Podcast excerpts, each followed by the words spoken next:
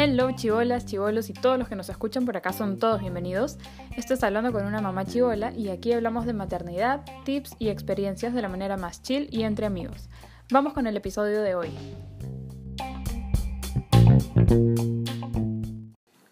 Hola chivolas, ¿cómo están? ¿Qué tal? Hoy día sí hay domingo de podcast.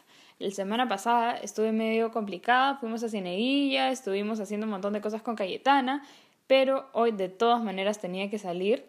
El viernes han empezado oficialmente las vacaciones de Cayetana, así que mándenme sus mejores vibras, por favor, porque yo la verdad es que no sé qué cosa voy a hacer tantos días en la casa con ella. Tengo que pensar miles de ideas, salidas, actividades. Obviamente todo se los iré pasando por Instagram, así que si ustedes también tienen algún buen plan, por favor mándenmelo para ponerlo en práctica ya, porque lo vamos a necesitar de todas maneras. Hoy día voy a hablar de un tema que me estuvieron pidiendo bastante cada vez que les pregunto de qué quieren que hable en el podcast y es tan tan tan las relaciones a distancia. Así que se imaginan con quién estoy hoy día para conversar, para tener eh, las dos versiones y los dos lados de los hechos. Obviamente que mi versión siempre va a ser la más verídica. Así que nada, estoy aquí con el papá Chivolo que ahora se cambió el nombre de Instagram. ¿A, qué te lo cambiaste? A saludos cordiales. Dime por qué te lo cambiaste. Todo el mundo me está preguntando qué fue, si ya no eres el papá chivolo, qué ha sucedido. Es que es mucho mejor. Soy más yo. Bueno, entonces hoy vamos a hablar de las relaciones a distancia, obviamente desde nuestra experiencia, que claro, no es la relación a distancia de Perú a Australia, ni, ni siquiera a otro continente. Aquí nomás, de Lima a Cusco, pero creo que igual sigue siendo una relación a distancia. Esto empezó en el 2013, ¿no es cierto? Así es, me abandonó. Lo que pasó fue que yo me tuve que ir a Cusco porque mi familia, a mi papá en realidad en el trabajo lo estaban moviendo para allá, entonces yo tenía que irme con todos. ¿Y me eh, abandonó? ¿Cuántos años teníamos? 18, creo. No, nada que ver. ¿Cómo vamos a tener 18 si a los 18 tuvimos a Cayetana? Algo así, sí, creo que teníamos 17 años. Y la cosa es que me fui y Alonso, la primera vez que viajó fue seis meses después que yo me fui. Sí, ese fue un día después de mi cumpleaños para que vean qué tan cruda es. Y yo viajé en agosto con mi hermana y mi mejor amiga. ¿Viajaste por mi cumpleaños? sí, era un día de esos, ¿no? Pero bueno, en verdad fue por fiestas patrias. qué lindo, qué lindo. Siempre. Bueno, y eso fue hasta enero de este año. O sea, fueron como cinco años, cinco años y medio de sufrimiento. y entonces, Yo lo hacía fácil, ella no. Y en todos estos años viajaste como 20 veces. En verdad no, fueron 37. 37 veces, qué locura. Y yo también viajé, viajé bastante a Lima, pero no tanto. Viajé como 15 veces. En verdad no viajó, creo que viajó 5 veces, pero bueno, saludos. bueno, entonces, primero, ¿qué opinamos de las relaciones a distancia? Yo opino que es una cosa muy complicada. O sea, si alguien ahorita me lo pregunta, como que, Stephanie, yo tengo a mi novio y se va a ir, deberíamos mantener una relación a distancia y le diría, no, no te compliques la vida, mejor cada uno tome eh, su espacio y si se vuelven a encontrar en algún momento, chévere, si no. no, es que lo que pasa es que es bien complicado. Claro que Alonso y yo teníamos de por medio, bueno, un año después más o menos, lo de Cayetana, entonces, no sé, pero yo creo que no lo recomendaría.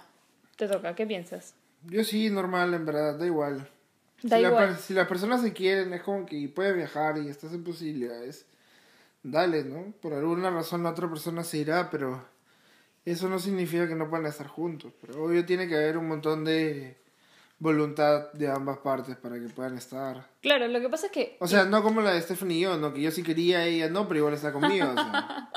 lo que pasa es que cada situación es diferente. Hay gente que digamos, como yo que me fui a Cusco, por ahí que ir a Cusco es más fácil que si me hubiera ido a Estados Unidos.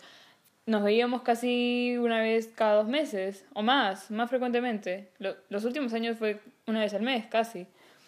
Eh, igual es diferente, por ejemplo, si tú te fueras, digamos, a estudiar a otro país por tres meses, como que ya, ¿no? En, en el caso nuestro fue que yo me fui a Cusco por tiempo indeterminado y nadie sabía si iba a volver. O sea, en ese caso que una persona se va y no sabe si en verdad va a poder volver o no volver a la ciudad después de un tiempo, si no es por estudios o algo así, no sé si lo recomendaría, porque ¿para qué? Pues no. Bueno, sí. En términos generales mi balance va más hacia el no que el sí. Sí, a mí en verdad es como que cada uno finalmente tiene la decisión y Y en verdad es, es cuestión de evaluarlo y también de ver cómo va, ¿no? También puedes probar al inicio qué tal va y si en verdad te das cuenta que, que las cosas se complican demasiado, bueno, no hay que ser necios, ¿no? Y saber decir que no. Hablando de eso, nosotros el primer año creo que íbamos bien. Nosotros siempre hablábamos por... ¿Por qué? Por WhatsApp, pues, ¿no? Sí, creo que todo era WhatsApp. Hablábamos un montón. Eh, luego de un año, año y medio, pasó lo que pasó con la Bendy. Y, y ahí empezaron a, a surgir los problemas más fuertes, creo yo. Porque claro, al inicio me imagino, o sea, yo te juro que no me acuerdo. ¿Tú te acuerdas si peleábamos en ese primer año antes de Cayetana? Poquito. Sí, yo no, no creo que... Y si peleábamos eran por huevadas. Sí, era por tonteras, pero bueno, igual éramos chulazos, ¿no? Demasiado. Como que lo otro cayó... Pero luego, cuando pasó lo de Cayetana, a ver, de por sí es súper fuerte. Yo me acuerdo que los análisis, todos los que fueron para enterarme si Cayetana existía o no, la prueba de PIS, lo de la ecografía, lo de la sangre.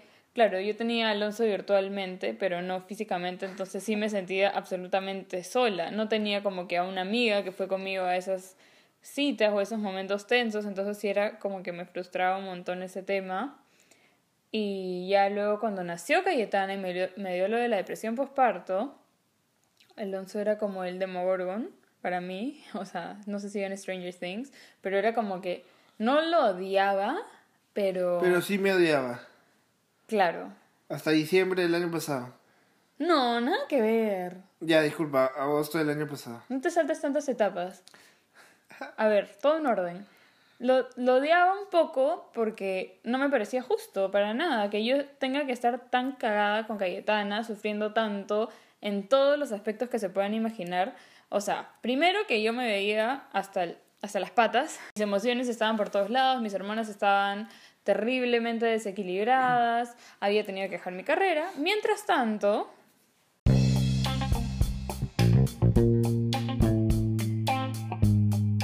No te olvides que estás escuchando el podcast Hablando con una mamá chigola y me puedes seguir en Instagram como arroba una mamá chigola. Te dejo seguir. En esa época yo estaba en la universidad. Eh estaba como en tercer año, creo. Y era súper complicado porque una cosa es la relación a distancia y también está la relación a distancia de padre y está la relación a distancia de padre-hija. Entonces, literalmente te pierdes todos los primeros meses de la vida de tu hija.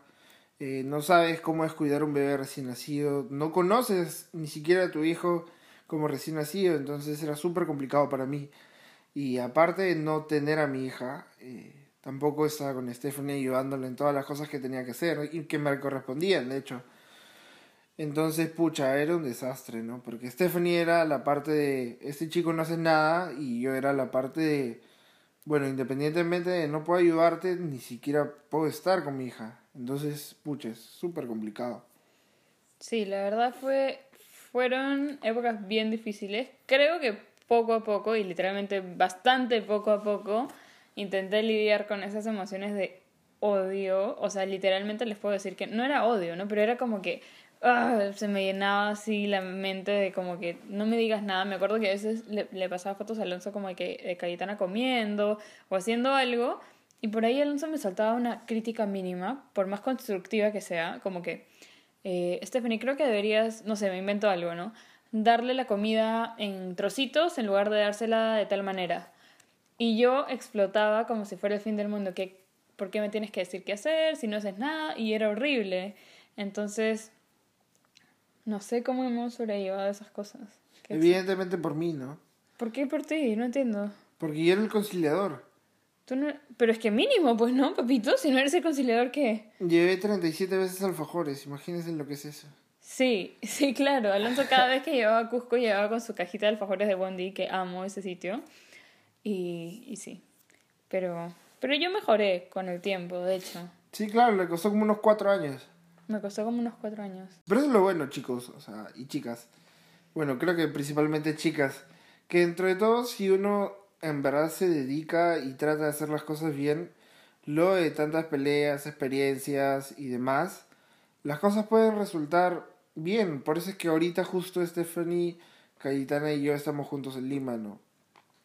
Si bien Stephanie y Calle viven a tres cuadras de mi casa, eh, ahorita nos vemos todos los días, eh, vivimos prácticamente el día a día con un montón, con todos los temas que corresponde a ser padres, a llevar cuentas, a trabajar. Entonces, a pesar de haber tenido tantas peleas y a pesar de haber estado a distancia, a pesar de vernos y todo, a pesar de vernos poco, pucha, en verdad, si quieres llevar las cosas bien, si te comportas de la manera adecuada, lo puedes lograr. Y esa es la idea también, ¿no? Que si bien uno puede tener el mundo encima y miles de problemas, uno tiene que tratar de llevarlos bien y saber manejar las situaciones, ¿no? Nadie te va a enseñar cómo manejar las situaciones. Es cuestión de que cada uno aprenda y cada uno sepa llevar las cosas. Uno, nadie nace aprendiendo. Uno tiene 22 años, está en la carrera, está con prácticas, es padre y tiene relación a distancia y tiene que viajar el fin de semana, ¿no? Sí, claro, era, eran un montón de cosas sucediendo a la vez. De hecho, yo un montón de veces terminaba con Alonso porque decía, en verdad esto no va para más. O sea, peleamos como que cada fin de semana y estando a distancia, o sea, imagínate qué sería si viviéramos juntos o digamos más cerca o lo que fuera, sería un caos total. Entonces era como que ya, chao, chao, chao. Y así, era como un ciclo medio destructivo. Entonces yo me acuerdo que pensaba, ya mira, necesitamos resolver esto de una vez por todas y saber si en verdad funciona o no. Entonces creo que la manera, la mejor manera de hacerlo es ir a Lima, porque, bueno, por otros motivos yo también quería venir a Lima y también para que Alonso pueda ejercer su paternidad activa con Cayetana, estando más cerca de ella, y también para poder ver qué sale de esta relación. Entonces yo dije, bueno, iremos, probaremos y veremos qué sucede, ¿no? Y eso fue lo que hicimos. Dicho que las cosas van bien. Van bien, nos hemos podido establecer. Eh, bueno, la relación con Cayetana siempre ha sido excelente. Eso es lo bueno, o sea, ya trasladándole un poquito la relación a distancia tuya con Cayetana, eh, Alonso sigue a Cayetana siempre y Cayetana siempre ha sido como que súper pegada a su papá. O sea, siempre lo reconocía, reconocía su voz, le gustaba estar con él, pasar tiempo con él. Entonces, a mí eso me parecía chévere que a pesar de no estar todos los días con ella, Cayetana sabía quién era su papá y había desarrollado un afecto súper fuerte por él. Entonces, eso me gustaba un montón. Igual cuando ella ya empezó a decir como que palabras, ella identificaba a su papá. Si bien Cayetana vivía con mi papá, ella tenía clarísimo que él era su abuelo, no su papá. O sea, por ahí sí mi papá ejercía como que este rol de autoridad y no sé qué, y como que él lo respetaba y a mí cero caso. Pero ella sabía que Alonso era su papá y siempre me decía como que cuándo va a venir. Y a veces era, era bien feo para mí, porque a veces Cayetana me decía como que, ¿por qué mi papá no está acá? O veía un avión y ella sabía que su papá venía en aviones.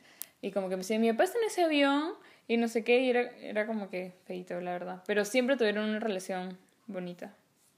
Sí, no, no sé, creo que, claro, por mi parte todo el cariño y amor del mundo, pero por la parte de ella, no sé, fue, no, no sé cómo se manejarán todas las relaciones a distancia, sobre todo cuando un bebé es tan pequeño entre padre e hijo, pero lo de Cayetana fue, mm, o sea, en verdad creo que no, hay pocas cosas que podrían mejorar en, en la relación entre ella y yo, ¿no? ella, si él la veía una vez al mes y viajaba un montón a verla o ella venía, siempre es como que ha tenido ese apego a mí, siempre ha tenido ese cariño, no sé, y, y no, creo que era, evidentemente no era suficiente lo que nos veíamos, pero, pero valía, valía mucho, ¿no? y creo que ese esfuerzo que se hicieron tantos años por estar ahí con ella y tratar de verla, y estar a disposición de ella cuando se podía, creo que vale la pena, porque ahorita ella y yo nos llevamos excelente.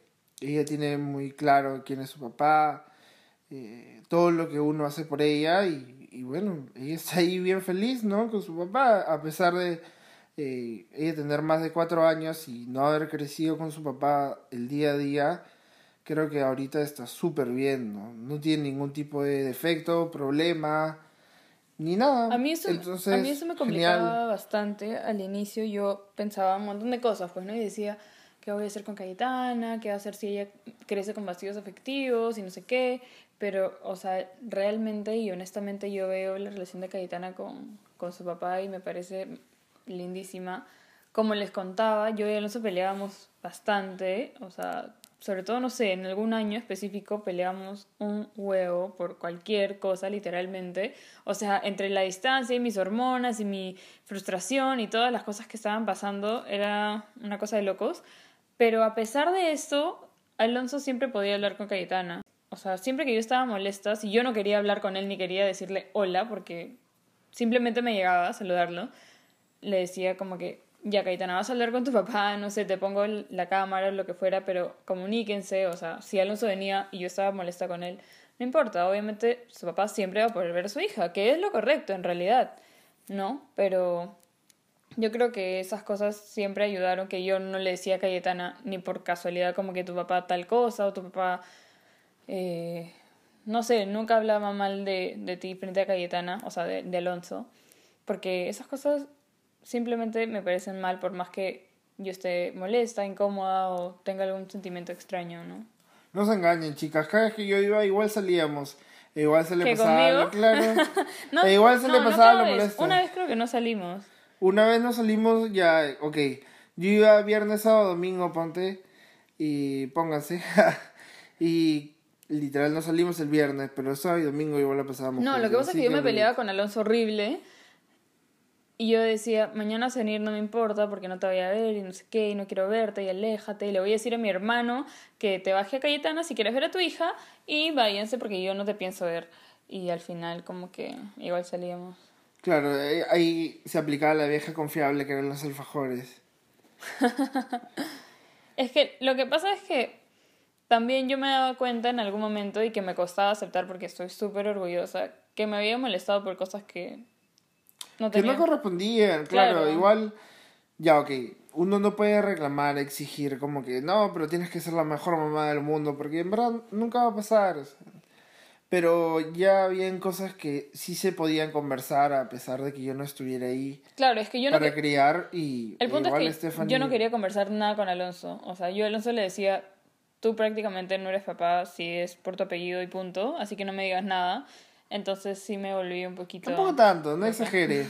Pero mira, para que no se olvide, ahí es donde justo Stephanie lo acaba de decir, y por esos temas de distancia se creó la frase celebre tu hija. Ah, claro, tu hija, sí, yo siempre decía eso, ¿no? Sí, es que es tu hija, es que tu hija... Y es como que... O como que a las 4 de la ¡ah! mañana una cadena de mensajes enorme, como que tu hija se acaba de hacer la pis en la cama y, y no puedo dormir y tengo que levantarme y como que... Y olvídense, a las 10 de la noche, 11, medianoche, hablando de lo más normal, súper lindo. Y yo me levantaba a las 6 y media de la mañana. Y es como que, holy moly. 27 mensajes, 3 audios, 4 de la mañana, 5 de la mañana, 6 de la mañana. Y es como que desaparecía hasta el mediodía. Y es como que, hola. No, hasta el, no sé, en la noche. Ponte que recién me respondía. Es como que, ah, estaba molesta. Y es como que, ¡ah, la padre, qué miedo! Fueron épocas bastante intensas. De, de hecho, por ahí de andar algún chat así horrible. Pero. Súper intenso, de seguro. Yo me acuerdo que antes yo guardaba los screenshots. Sí, qué rencoroso, qué rencoroso. Yo le decía, yo nunca te he dicho eso. Tengo el screenshot. Y yo, ¿qué olvídense, te pasa? olvídense. ¿Cómo que tengo el screenshot? Tenía como 650 screenshots. O sea, Evidentemente todo ya lo borré, ¿no? Porque ya es como que queda en el pasado. Y ahora inclusive es como que lo vemos hacia atrás. Y es como que, ah, bueno, ¿qué importa? Si en ahorita todo está también. Así que los screenshots ya desaparecieron. Pero de hecho sería un hit recuperarlo. Sería un hit, porque yo siento que es como que, ya amor, chao, chao, te amo, bla, bla, bla. Y como que pasan tres horas y como que, maldita sea, te odio. Y cae el infierno, ¿no? Sí, es súper hardcore. Qué gracioso. Bueno, siguiente tema. Creo que uno de los temas más frecuentes cuando la gente está a larga distancia es como que a mí siempre me decían, ¿qué? No entiendo, ¿tú sigues con Alonso? Y yo, sí, ¿por qué? Y no tienes miedo de que esté con otra persona o tú igual, o sea, él está allá y acá te haces a quien quieres o cómo es, no entiendo, como que felices los cuatro o que todo el mundo, o sea, todo el mundo, hasta mis amigas o quien sea me decía eso. ¿qué cosa? ¿Qué me miras así?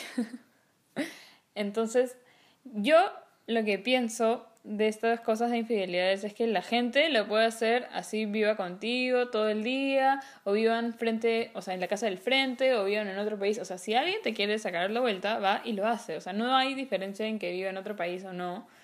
Claro que si vives en otra ciudad es mucho más fácil hacerlo sin que la otra persona se entere, pero no sé. Para mí es una tontera, esto no depende de ciudades, no depende de distancia. Depende simplemente si la gente le da la gana de hacerlo o no. Uno, no sé, ponte, yo tenía amigos en Cusco y, no sé, se cruzaban a Estefan en una discoteca y es como que, ah, sí, todo bien, ¿no? Todo tranquilo. E igual acá, no, o sea, no tiene nada que ver la distancia. Para mí, siquiera, no tiene nada que ver la distancia. De, de, en temas de infidelidades. Es un tema neto de que la otra persona sea honesta y sea decente.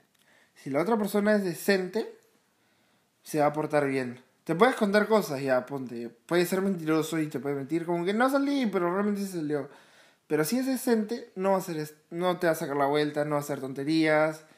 Y en verdad no te va a fregar, ¿no? Entonces yo creo que es netamente sobre eso. Si, si esa distancia o no, puedes convivir con una persona y igual puedes hacer tontería en la oficina.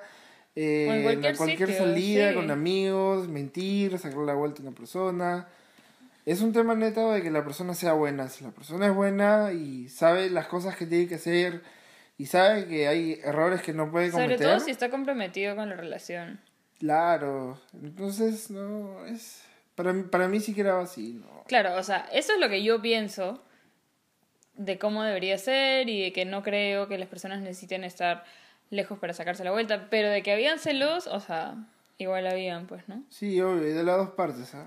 Ay, qué bueno, que lo admitas. Porque ahora yo te gusta super, bueno. Yo era súper celoso, pero alguien... Uf, uh. súper intenso. Yo nada que ver. No, miren, lo que oh, pasa... a ver, qué cállate, mentira, cállate. Mío, déjame hablar. Empezamos. Lo que pasa acá Se distorsiona todo, ah, olvídense. Escúchame. Recuerden, recuerden que al inicio dijo que su versión era la más verídica. Pero déjame terminar de hablar. No, no, yo voy a hablar primero. No. Sí, claro, yo era súper celoso, sí, es verdad. Y sí, por ahí que me incomodaba que Stephanie saliera con otras personas. Sobre todo porque Stephanie, y ya lo he dicho en otro podcast, como que ella tenía la idea esto de... No, de la relación abierta. Esa tontería, o sea, no, bueno, nada que ver, en verdad. Pero entonces, claro, yo evidentemente no me sentía de lo más seguro porque a esta chiquita se le pasaban esas ideas extrañas por la cabeza, porque bueno, para mí sí que resulta extraño. Si para ti que estás escuchando te resulta de lo más normal, bueno, bien allá tú, ¿no? Pero para mí siquiera no es lo más normal, no es lo regular y tampoco me parece lo óptimo para una persona. Entonces obviamente yo me sentí inseguro y claro, yo fastidiaba y es como que, oye, ¿qué fue? Y en verdad necesitaba algún tipo de respuesta o explicación ya, ok, yo tal vez era súper intenso y todo lo que quieras. Y para que me creas, te lo acepto primero. Ok. Pero de ahí. No, no, no, ahí me toca hablar a mí. ahí me a mí. No, porque tú no vas a decir las cosas como son. Tengo y tú las vas a exagerar. Bueno, tal vez, pues ya. Quien quiere me cree y quien quiere no. Y esta niña era súper Pero es que yo voy a decir por qué. Súper celosa. Yo voy a decir por qué, claro. Súper controladora, controladora. Escúchame, lo que pasa es que yo acá era la madre negada, que andaba despeinada, que no me bañaba en tres días, que tenía... No se bañaba porque no le gusta bañarse. Cállate, porque tenía la niña cargada, andaba en buzo, desarreglada. Ah, porque si yo no tuviera hija, yo soy una mamacita, por si acaso. Pero como ya andaba como sea, o sea, ¿a dónde rayos voy a salir yo? O sea, ¿con qué ganas o sea, de conocer a alguien, o que con las ojeras que se me resbalaban, las boobies se me caían de la lactancia, o sea, ¿a dónde? O sea, ¿de dónde voy a coquetear con alguien? Yo no ni siquiera podía salir. Tenía que dar de lactar. Tenía que ya, y tú, que andabas con toda la libertad del mundo, y a veces no respondías el teléfono y decía, oye, pero este weón, o sea, ¿sabes qué? Chao, arranca, pues, ¿no? O sea, yo no me difícil. Yo, imagínese, no, no responde el teléfono y pensaba esas cosas. No, pero... Lo mío era más razonable porque ella tenía ideas extrañas y salía con personas. A pesar de que ahorita dice que no salía con nadie. No, yo salía con gente como amigos, pero nunca pasó nada. Ya, pues, pero igual, pues, siquiera salías. O sea, el hecho es de que con alguien estaba. Entonces, en, en todo caso, yo no salía con nadie. En todo caso, salía con mis amigos, no respondía media hora y pa, empezó el drama. No, porque yo era bien directa contigo. O sea, yo no te quería hacer la vida difícil. Yo te decía como que, escúchame, Por favor. nada. Ojo, resaltes el yo no te quería hacer la vida difícil. Escúchame, yo siempre, shut yo siempre te decía, si tú quieres, o sea, no te decía si tú quieres, te decía, yo creo que tú deberías salir con otras personas, experimentar cómo es otra gente, o sea, porque hay diferentes tipos de chicas, obviamente yo soy, yo me creo como que especial, pero hay un montón de chicas súper chéveres, súper lindas, no sé, conoce gente, sal por favor, que no sé qué, tengamos una relación abierta, si yo también conozco otro tipo de chicos y no sé qué, o sea, no, te, no, no, hables tampoco como si yo te estuviera como que obligando a nada, porque no es cierto. No, no, no, yo no he dicho que tú me obligabas. Yo lo único que he dicho es que tú eras súper celosa y súper controladora. Ya, pero ya cambié. ¡No! ¡Obviamente no! Ese es un tema para otro podcast. Obviamente no, sigue siéndolo. She's a psycho. Lo bueno es que, ah, ya, lo chévere es que yo sí podía salir. Bueno, después que Caetana cumplió los seis meses o un poco más, yo empecé a retomar lo del canto. Y cuando iba a cantar, obviamente iba recontra linda, pues, ¿no? Entonces, era mi momento de salir sola. Y la gente se me acerca, pues, Alonso, ¿qué quieres que te diga? Es la verdad. Entonces, Alonso siempre se ponía en modo como que pesado. Pero era mi momento de sentirme en vigencia todavía. Es que después uno que es madre y tú que no estás, es como que yo necesito sentirme así como que, hola a todo el mundo, estoy aquí por si acaso, salúdenme. Pero no pasaba nada más que eso. ¿Verdad?